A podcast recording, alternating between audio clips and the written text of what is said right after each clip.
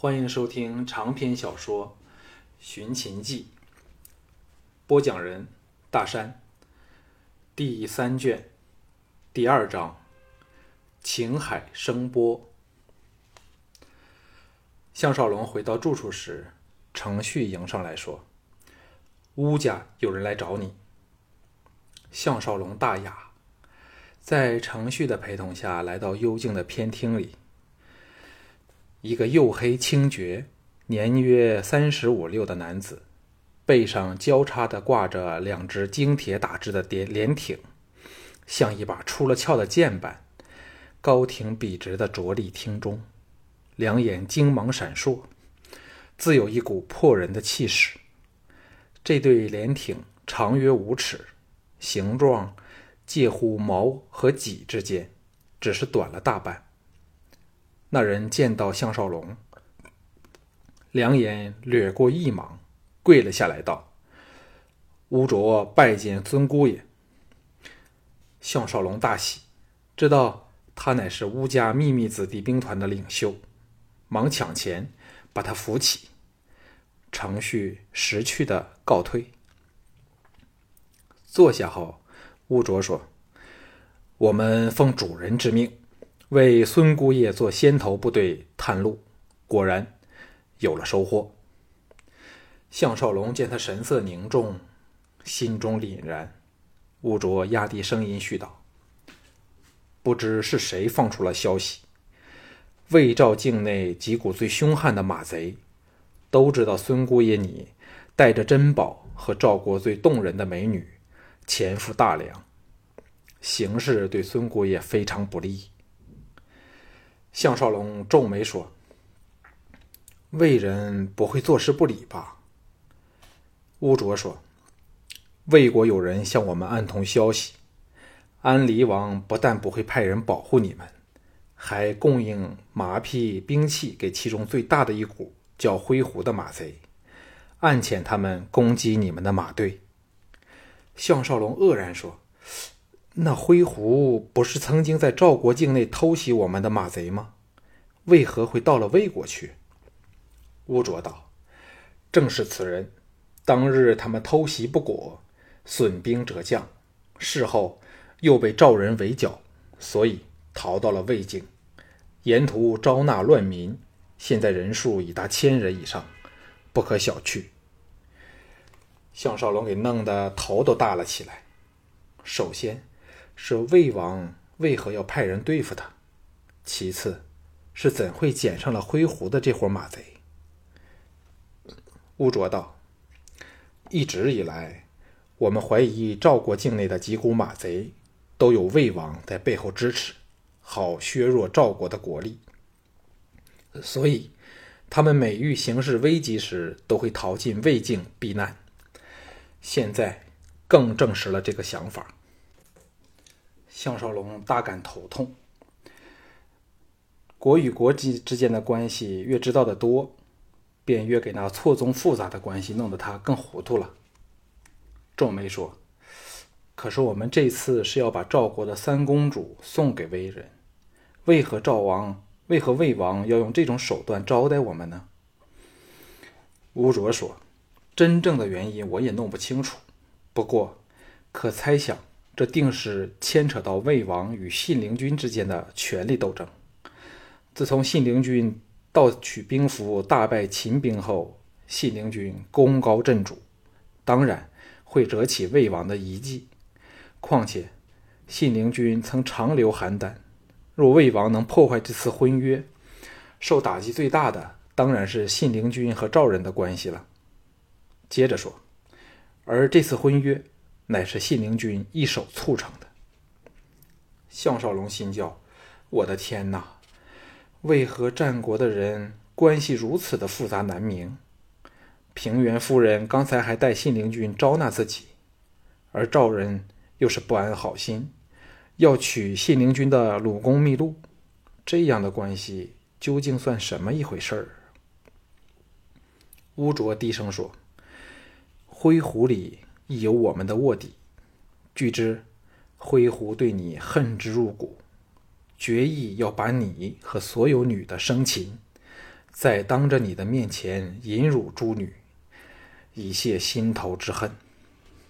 项少龙冷哼说：“这只是他的痴心妄想。”玄又叹道：“有没有那不想做人，只想做禽兽的萧卫谋的消息？”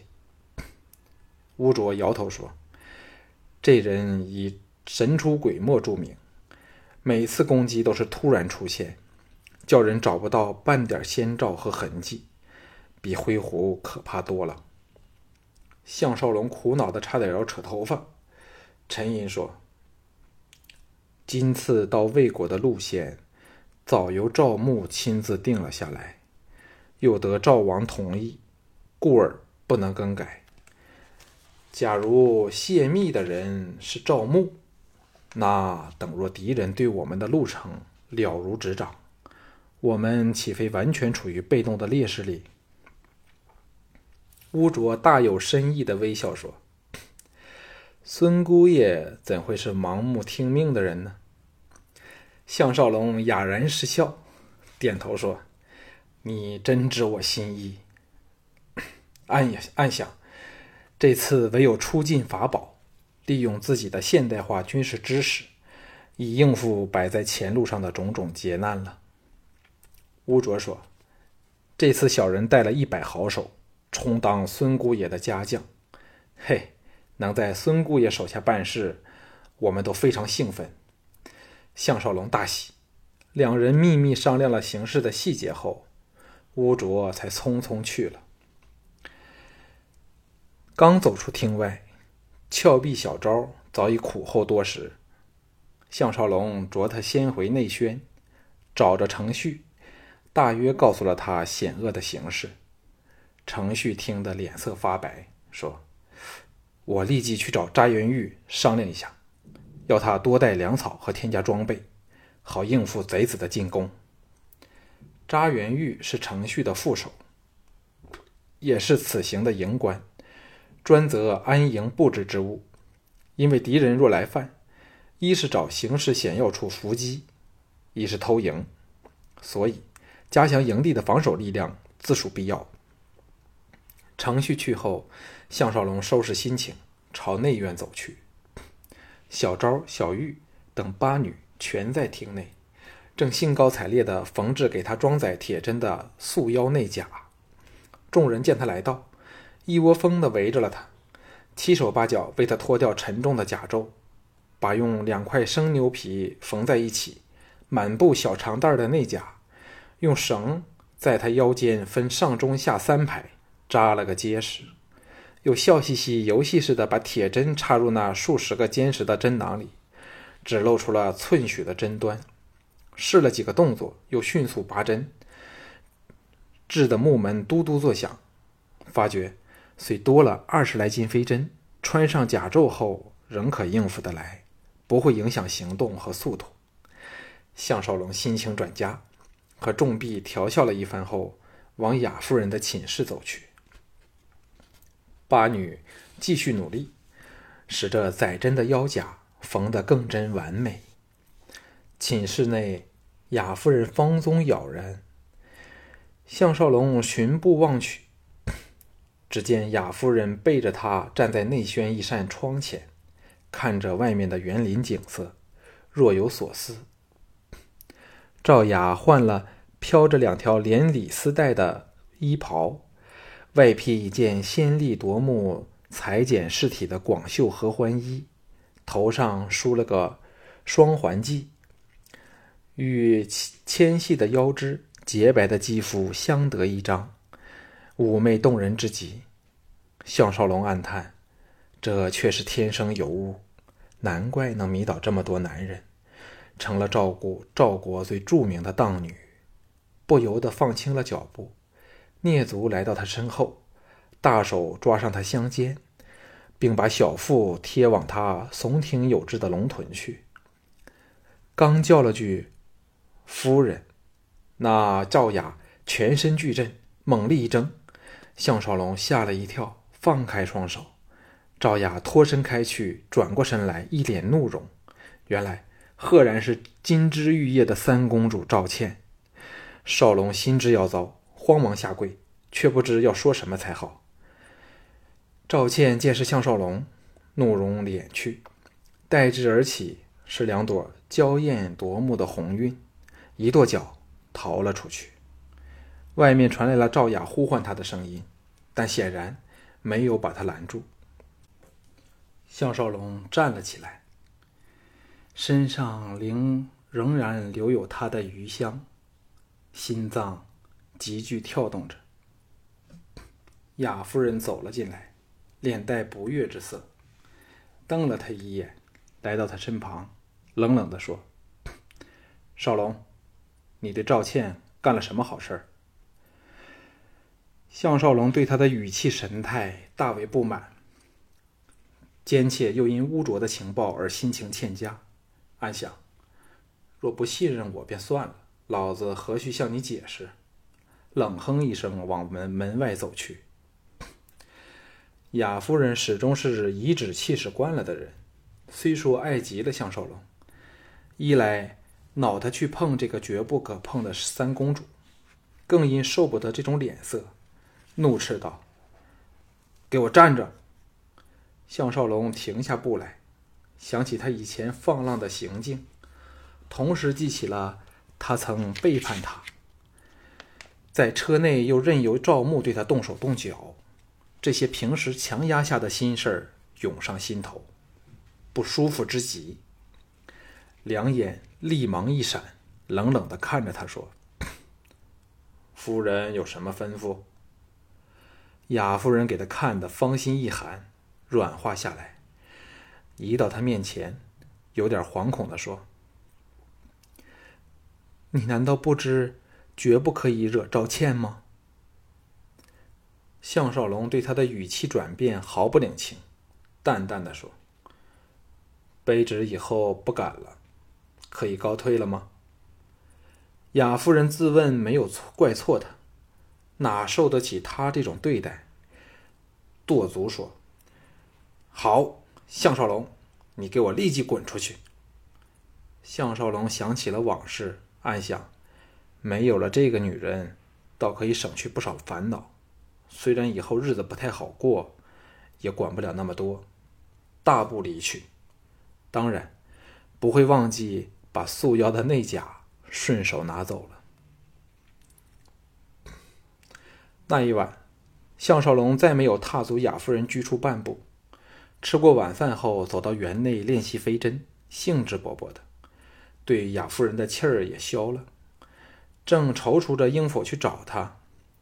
赵大忽然来了，一见他便下跪，满眶热泪，悲愤无奈地说：“相爷为我们三兄弟做主，少元君那奸贼来找夫人，密谈两句后，夫人便把他请进寝室内去。”项少龙大为错愕，少元君才杀了雅夫人的忠心手下赵二，这荡女便邀他入寝室，难怪赵大如此愤慨。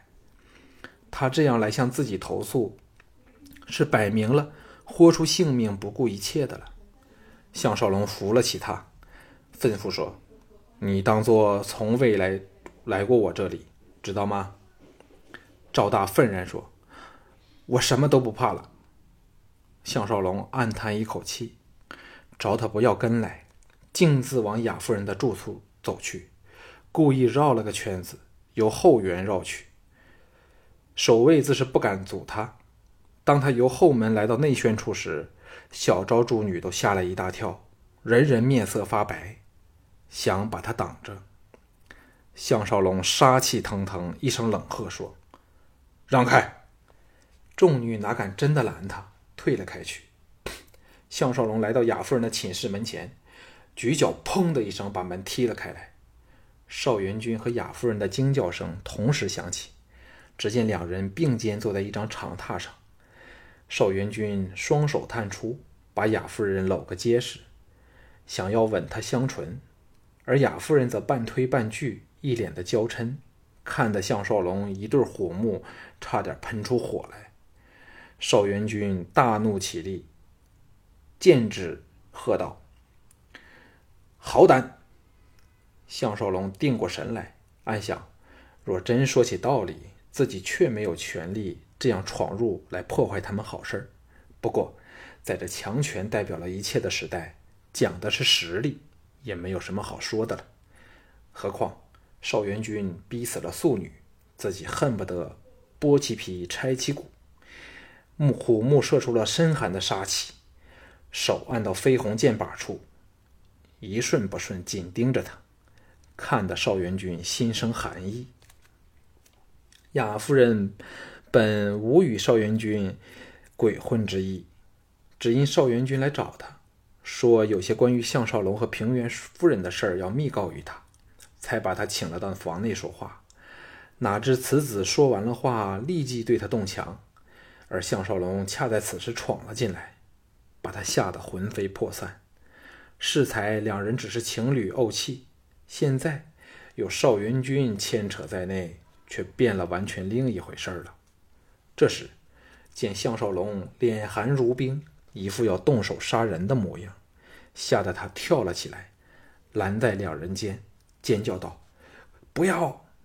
项少龙哪还不知绝不可以杀死邵元军，耳内也传入了邵元军守在正门处的那些家将赶来的脚步声，借机下台说：“尽管护着他吧，由今天开始。”我再不管你的私事，扬长而去，不理惊魂甫定的邵元军的喝骂，在厅内却与赶来的邵元军四名家将遇个正着，四人受他气势所慑，退往两旁，眼光光的看着他离去了。项少龙回到寝室，反轻松起来。一直以来，他都颇受赵雅过往的浪荡史的困扰。他不是没有和荡女交手的经验，就在被这时光机送到这这个时代的那一天，他便和酒吧王后周香妹鬼混，但那只是追求一晚的情欲，绝不是绝没有想过和他共同生活。现在赵雅摆明了要改邪归正，跟从他，那便是另一回事了。他亲眼目睹了两人搂作一团。无论是否有强迫的成分，总是赵雅让他进入闺房里，可知他浪荡成性，绝不计较男女之防。只是这一点，他已很难咽下这口气。门开了，赵雅一面凄怨蹑足走了进来，关上门后，已在门旁闭上，悠悠地看着坐在榻上气定神闲的项少龙。雅夫人垂头说：“是我不好。”误会你了，项少龙淡然的问：“问过三公主了吗？”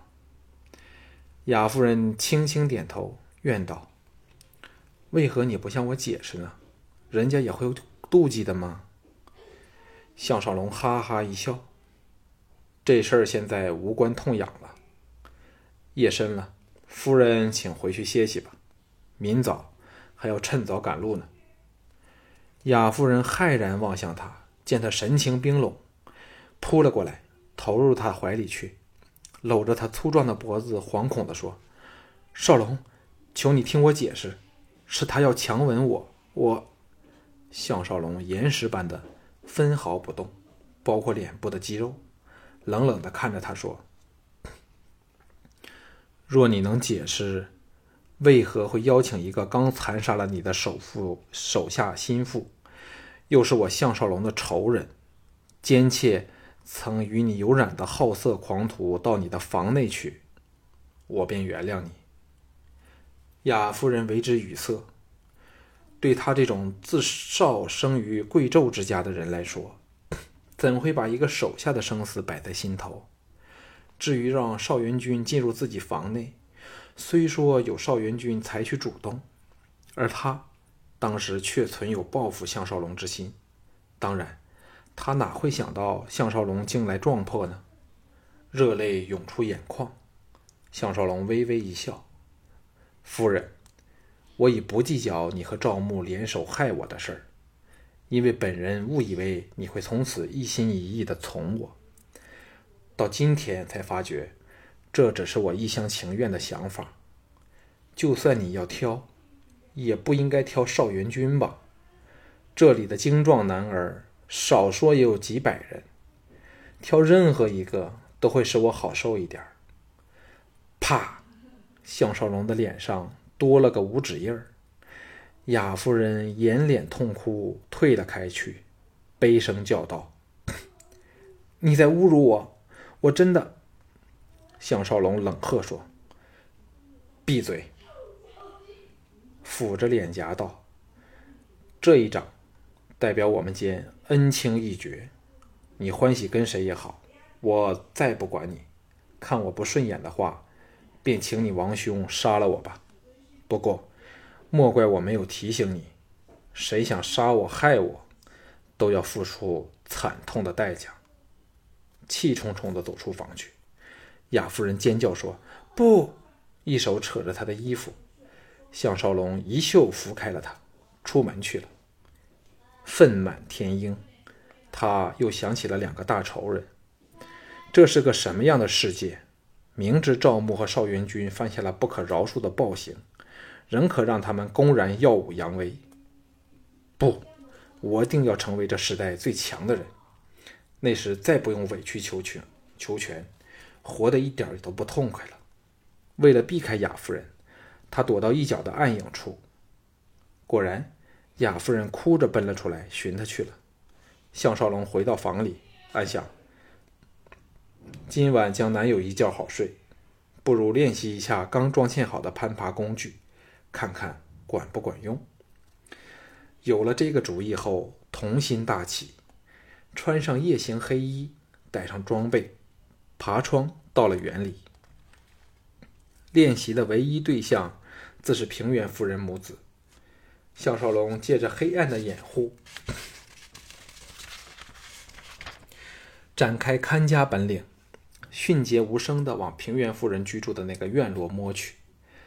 当那座独立的院落进入视野时，只见守卫森严，除非能化身为鸟，否则休想潜进去。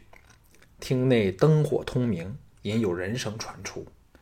幸好项少龙偏有高来高去的本领，他先捡了一棵高长高达十丈的参天古树，射出钩索，挂在三丈许处的横枝处，再把腰扣系紧。锁上，利用滑轴节节拉着锁子往上升起，不一会儿抵达了横枝之上。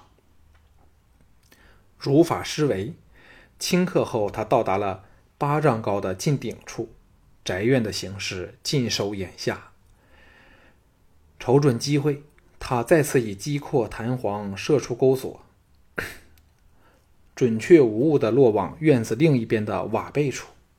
包着软皮的钩子落在瓦面上，只发出了微不可闻的响声。项少龙把钩子扯回来，看到钩尖紧嵌在房脊的木梁时，试了试力道，再把腰箍扣紧锁上，跳离大树，神不知鬼不觉地由高往低滑翔到了对面的屋顶上。接着，他俯下身来，取出一个两边通风。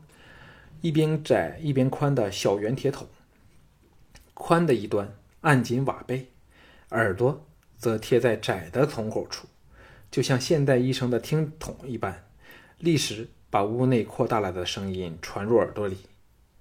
只听邵元军气恼地说：“若非那项少龙闯了入来，我定能把那淫妇治死！哼，看他还敢不依我！”平原夫人的声音传来。孩儿何须急在一时？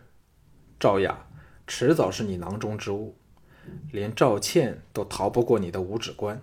哼！